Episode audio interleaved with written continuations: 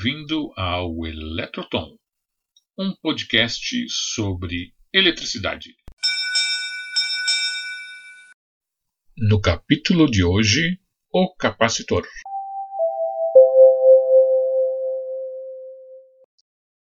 O capacitor é um dos componentes mais versáteis do mundo da eletricidade. Ele pode ser encontrado em circuitos temporizadores, fontes de tensão, dispositivos para correção de fator de potência, entre tantos outros. No futuro, os capacitores deverão ainda assumir um importante papel no mundo da geração distribuída. Supercapacitores armazenarão energia para atender súbitas variações de consumo. Vale a pena conhecer um pouco da história desse importante dispositivo. No início do século XVIII, depois que os físicos compreenderam a interação entre as cargas elétricas, o passo seguinte foi obter uma forma de como armazená-las. No ano de 1745, o físico holandês Ewald Kleinst desenvolveu o primeiro dispositivo capaz de armazenar cargas elétricas. Um frasco de remédio selado por uma rolha e no centro dessa rolha uma haste metálica constitui o que hoje conhecemos como garrafa de Leyden. Através do atrito na haste metálica era possível armazenar energia na garrafa. Esse dispositivo, cujo nome homenageia uma universidade holandesa, tornou-se muito importante para a realização de experimentos com eletricidade. Benjamin Franklin, inventor do para-raio, usou garrafas de Leyden em suas famosas experiências ao empinar pipas. Mas afinal, o que é um capacitor?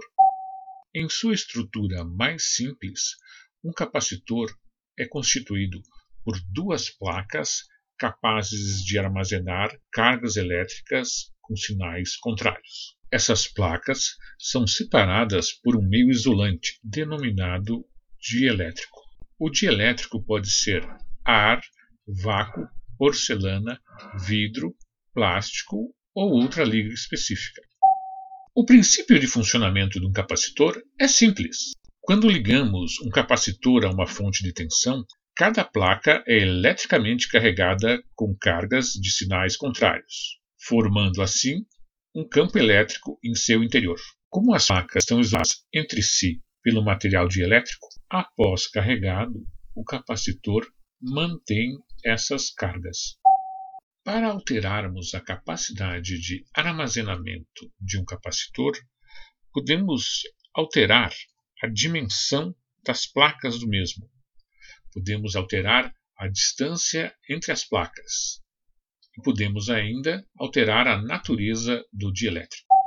Essas variações convergem para a característica intrínseca de um capacitor, que é a sua capacitância. Capacitância é a grandeza elétrica que mede a capacidade de armazenamento de energia em equipamento e dispositivos, relacionando carga com diferença de potencial. Sua unidade é dada em farad, representada pela letra maiúscula F. Assim sendo, a carga que um capacitor armazena é dada pelo produto de sua capacitância vezes a tensão a que o mesmo está submetido. Se precisarmos de uma maior capacitância, podemos ligar capacitores em paralelo, precisarmos de uma maior resistência à tensão, ligamos os capacitores em série. Concluindo, vale destacar que existem diversos tipos de capacitores, variando em aspectos físicos e material dielétrico. Tabelas relacionando tipos de capacitores e suas respectivas aplicações são facilmente encontradas em livros técnicos. Bem, vamos ficando por aqui. Acredito que vimos bastante informação sobre este importante componente para o mundo da eletricidade, o capacitor.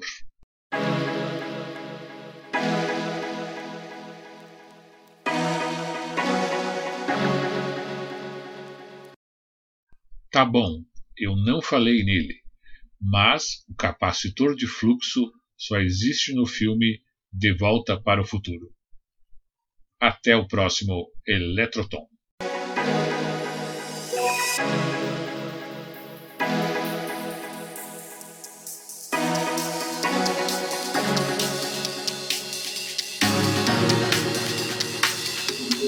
thank